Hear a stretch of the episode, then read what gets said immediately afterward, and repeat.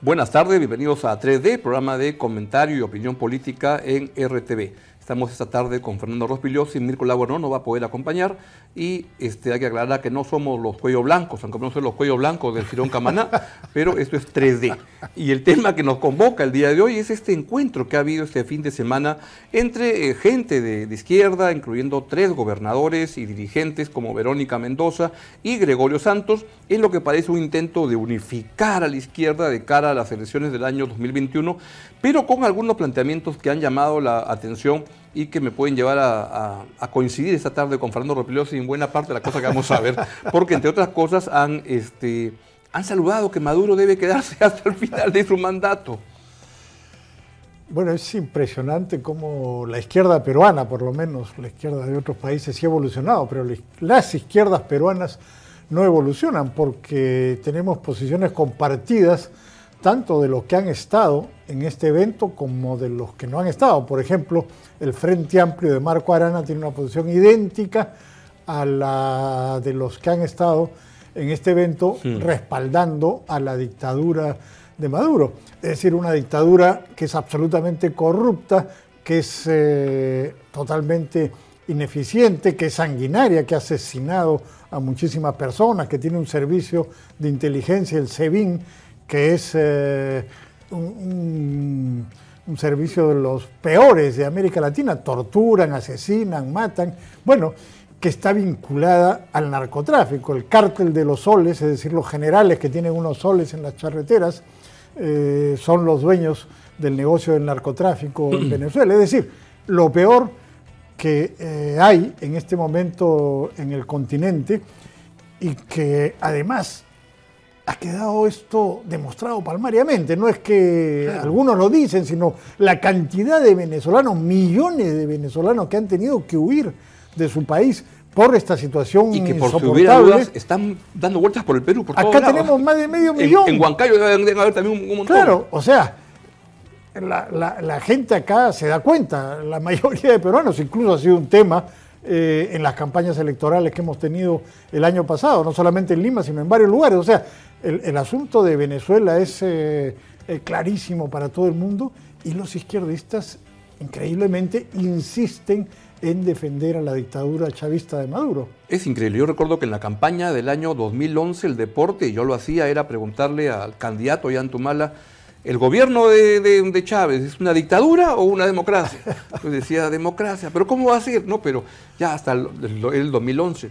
Pero ya el 2019 estar discutiendo estas cosas ya parece insólito. Y, entonces, ¿qué puede haber detrás? ¿Una tontería ideológica tan fuerte que está marcada? ¿O, te pregunto Fernando, apuesta electoral de decir, no, hay un espacio para un radicalismo de... pues es que Chávez ni siquiera, el Maduro ni siquiera es izquierda, es un despelote, es una dictadura corrupta, ¿no? Pero o una apuesta de creer que eso puede ser un poco sexy para un electorado. Mira, no lo sé. Yo creo que hay diversas razones.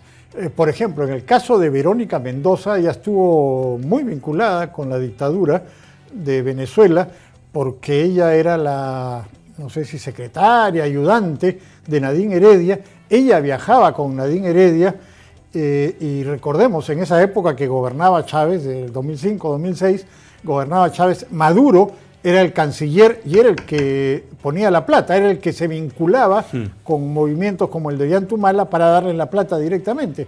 Recordemos también que Verónica Mendoza es la que anota en las agendas de Nadine un número de cuenta para hacer los depósitos, es decir, ella estaba vinculada a la plata que recibían de Venezuela. Creo que hay una vinculación ahí que es más que ideológica.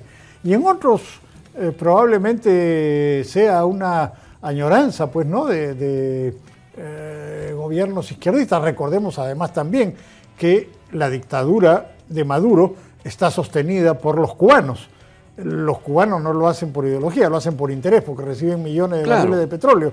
Eh, pero ellos son los que tienen el aparato de inteligencia y les dan un respaldo político también en toda América. ¿no? esta dictadura de Maduro hoy en día ya no tienen ni siquiera para poner comprar curitas en, Venezuela, si ya no tienen capacidad de exportar, si ya no hay que pasar el sombrero de que algo te va a caer de parte de ellos. Es decir, ya es, ¿cuál sería la, razón? Creo que es una inmadurez y una, una, ignorancia muy grande.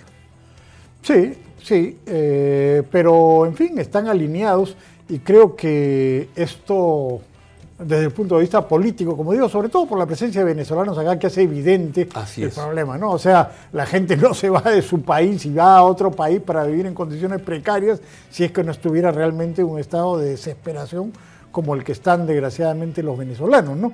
Entonces, además, el punto es, las izquierdas lo que quieren es imitar al chavismo y a Maduro. O sea, lo que quieren es hacer un gobierno como el de Chávez y el de Maduro.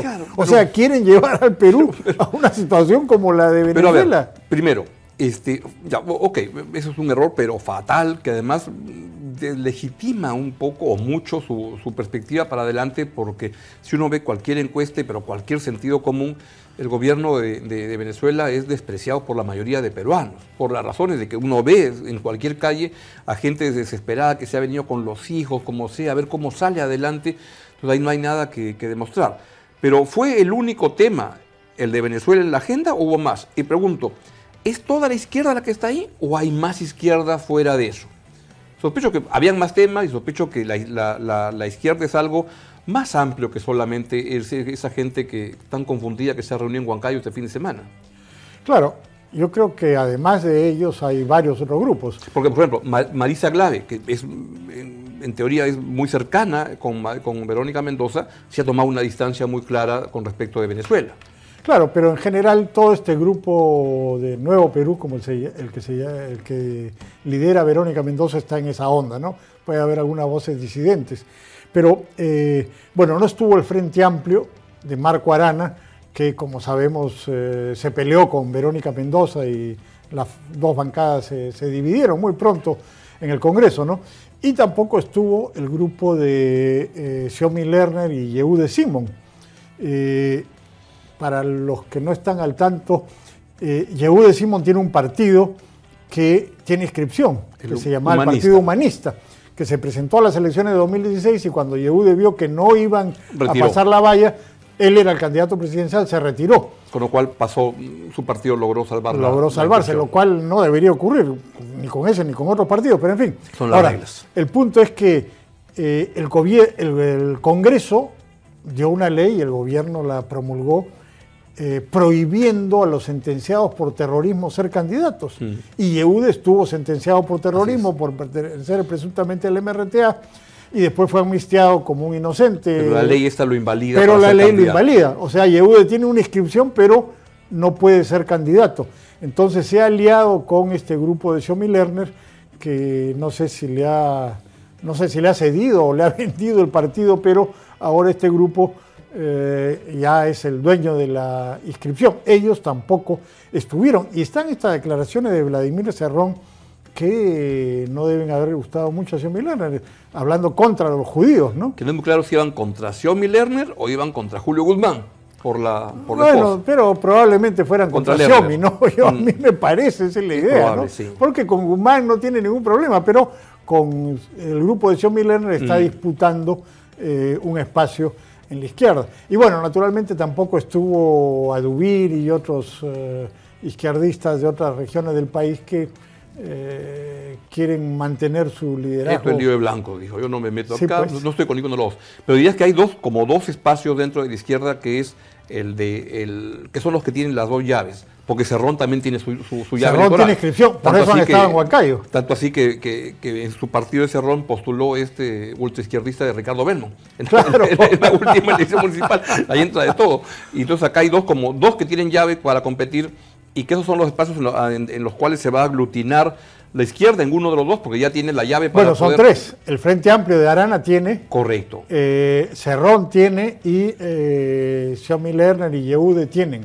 Son tres grupos que tienen inscripción nacional. Goyo Santos postuló por el partido Fonavista, que se llamó Democracia Directa en 2016, pero después se peleó con ellos y ya lo dejaron en el aire, no tiene. Ahora, ¿es justo o injusto hacer esta, esta generalización de decir por qué la izquierda no va unida? Y uno se pregunta, ¿y por qué la derecha no va unida? Habiendo también tres, cuatro, no sé, pues este Claro. No, con lo cual dentro de la izquierda pues podrían haber este, partidos diferentes, como en la izquierda y en la derecha hay grupos diferentes, Y esta idea de que la izquierda está desunida, bueno, es así, pues no, este, es parte de la, del juego político. y, está desunida más que por diferencias eh, ideológicas o programáticas, por caudillismo, claro. Todo el mundo quiere ser el líder, todo el mundo seguramente quiere ser también en la, en la, en la derecha. Igual, igual, que en la derecha. La misma vaina. Claro, eso, eso es eh, extensivo a todos, ¿no? Claro. Pero además eh, eh, también hay un asunto eh, muy importante cuando estamos en toda la lucha anticorrupción. Goyo Santos, que estaba ahí presente, es un corrupto conocido, o sea, todas las acusaciones... No se ha condenado todavía. Bueno, pero... que tiene los casos y juicios... Las este, acusaciones que tienen Cajamarca son evidentísimas y se, vienen publicando desde el 2013 por lo menos. Eh, cómo transfería recursos a la madre de sus hijos, una señora con la cual está separada, a sus familiares, a sus parientes. Hay declaraciones, testimonio de los empresarios que le pagaban las coimas para que le dé las obras. Es decir, creo que quedan eh, pocas dudas. Bueno, acá, ¿cuántos corruptos están sentenciados? Que yo sepa, ninguno, nadie. Entonces, ¿Cuántos han sido acusados? Pero ni uno. Pero Goyo, Goyo ya está acusado, pero su juicio tiene años y años y todavía no se resuelve, pero es notoriamente un corrupto. Pero, sin embargo, ellos no tienen ningún problema en juntarse con él. Esos son los luchadores anticorrupción, yo me pregunto. ¿Es de izquierda o va a ser la izquierda, en sentido amplio, alguno de los jugadores de, los grupos de izquierda, un jugador importante en la elección que la viene el año 2021? ¿O es un rollo que no tiene mucha viabilidad y que más bien correrse un poco al centro como que es lo natural para, para, para cualquier agrupación?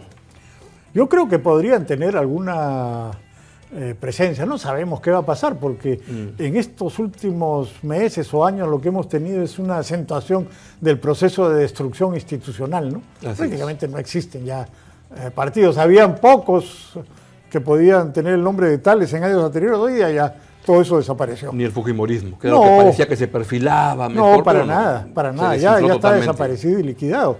Entonces, y no hay, no hay nada más. Eh, lo de Guzmán es un partido, no, es un grupo de gente que se junta alrededor de un caudillo y así son todo el resto. Entonces yo creo que cualquier cosa puede ocurrir, ¿no? Y si vemos en algún periódico, creo que en La República fue que, o 21 no recuerdo, que sacó las votaciones que habían sacado eh, candidatos que pueden considerarse radicales en mm. diversos lugares, y eran votaciones eh, interesantes. Entonces, alguno de ellos podría capitalizar las cosas, puede ser. Yo creo que eso no está descartado de modo alguno, ¿no? ¿Y hay espacio para alguna izquierda o algo que se llame izquierda reivindicando este, estos espacios progresistas en esa elección? Eh, digamos, ¿qué dices? ¿Una izquierda sensata? Claro, claro. Pero no existe, no la vemos, ¿no? No, se ve lo que se podría este, estructurar.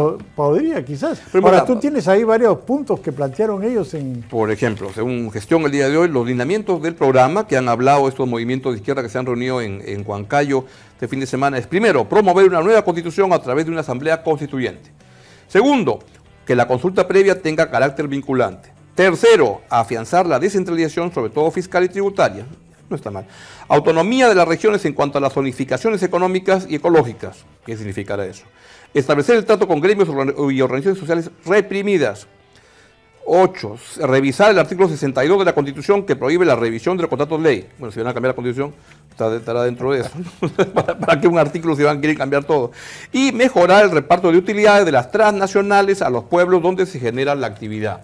Pero hay, hay, una ley, sospecho que es para todos igual, ¿no? Porque va, a haber este, según el lugar bueno, Hay varios puntos interesantes. Eso de la autonomía ecológica, eso es para prohibir las minas, ¿no? Eso, ah. eso es lo que se llama la zonificación.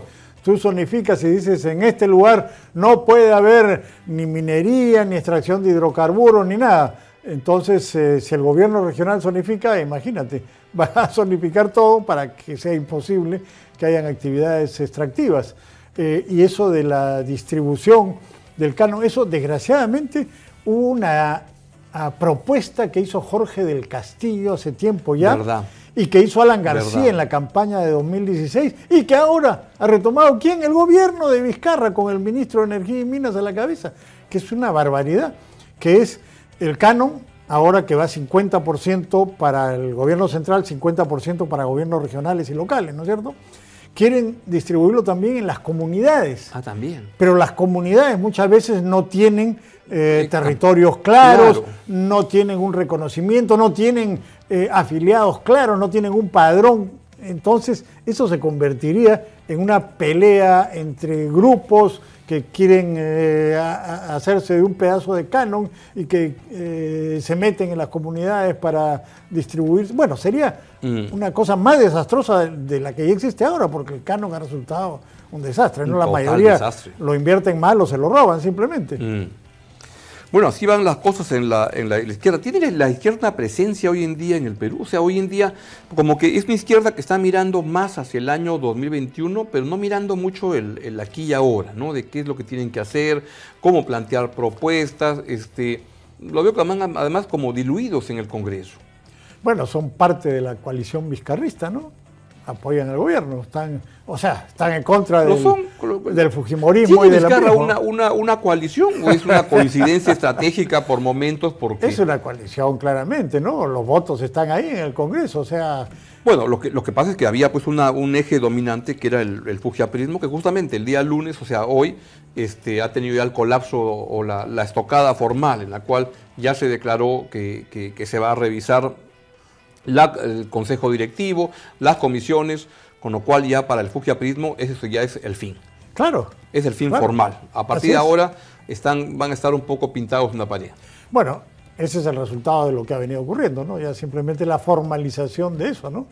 Que ya perdieron el poder y la mayoría. Ya, ellos lo, perdieron, pero tú dices que lo ha ganado una coalición vizcarrista. bueno, claramente, es una coalición pero no que cabeza el presidente. Que, sea muy de, de Vizcarra, que es una coalición de nómades que se van a ir moviendo por ahí, en el cual Vizcarra tendrá que hacer política este, real, de ver cómo conversa con cada sector, cómo, cómo negocias votos, este, cómo aglutinas para sacar la cosa adelante. Pero, sí, pero, pero... pero tampoco creo que los votos, que una vez producido el desplome del fujiaprismo, tampoco creo que, ni la izquierda de, de Marisa etcétera, ni la acción popular de Vitocho, Lescano, como que quieran ser, este señor presidente, qué cosa quiere que hagamos.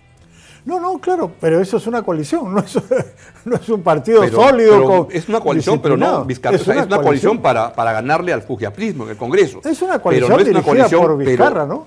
¿Tú crees que lo dirige? Claro, pero está, bueno, por lo menos se alinean detrás de él porque tienen en este momento objetivos comunes. Ahora, que es una coalición frágil, sí, claro. claro que pues, coincidencias estratégicas del gran enemigo estaba ahí se desplomó, ahora un poco, ¿y ahora qué hacemos? Vamos a ver qué hacemos. Este, como que se está discutiendo, ya ganamos. Claro, pero también le dan determinados lugares, ¿no? En el gobierno, algún ministerio, puestos por aquí, por allá. O sea, eso funciona, funciona hasta ahora, ¿no? Ahora, por supuesto que eso no se va a mantener indefinidamente. En algún momento, cuando los intereses de cada uno sean divergentes, bueno, se pueden separar, ¿no? Pero por ahora están funcionando. Pero obliga a ir negociando ley por ley, caso por caso, ¿no? No es un bloque homogéneo que... Y además, dentro de este espacio, pues hay gente que piensa muy distinto, ¿no? Sí, claro, hay gente que piensa distinto, pero por ahora están unidos. Hay Vamos a ver hasta cuándo. hay gente que piensa, hay gente que no piensa en ese congreso. Bueno, son muchos. Claro, hay mucha gente que francamente no piensa, pero, pero varios, pero son pensamientos de, de los que piensan gente bien diferente. Sí, pues, sí, sí, eso es verdad, eso es verdad. Bueno, creo que estamos ya con el tiempo encima, así es que es momento de, este, despedirnos el día de hoy y decirles que este, a las 4 de la tarde va Reportero Ciudadano buscando a personas. Y a las 6 de la tarde va este, mi programita, claro y directo, y a las 6 y 30 va el noticiero de la noche. Y esto es todo en RTV. Este programa, pues, este, retuiteenlo, forwardenlo, o sea, reenvíelo por donde usted quiera, a quien quiera. Y nos vemos la próxima semana ya con Mirko, con Fernando y conmigo. Buenas tardes.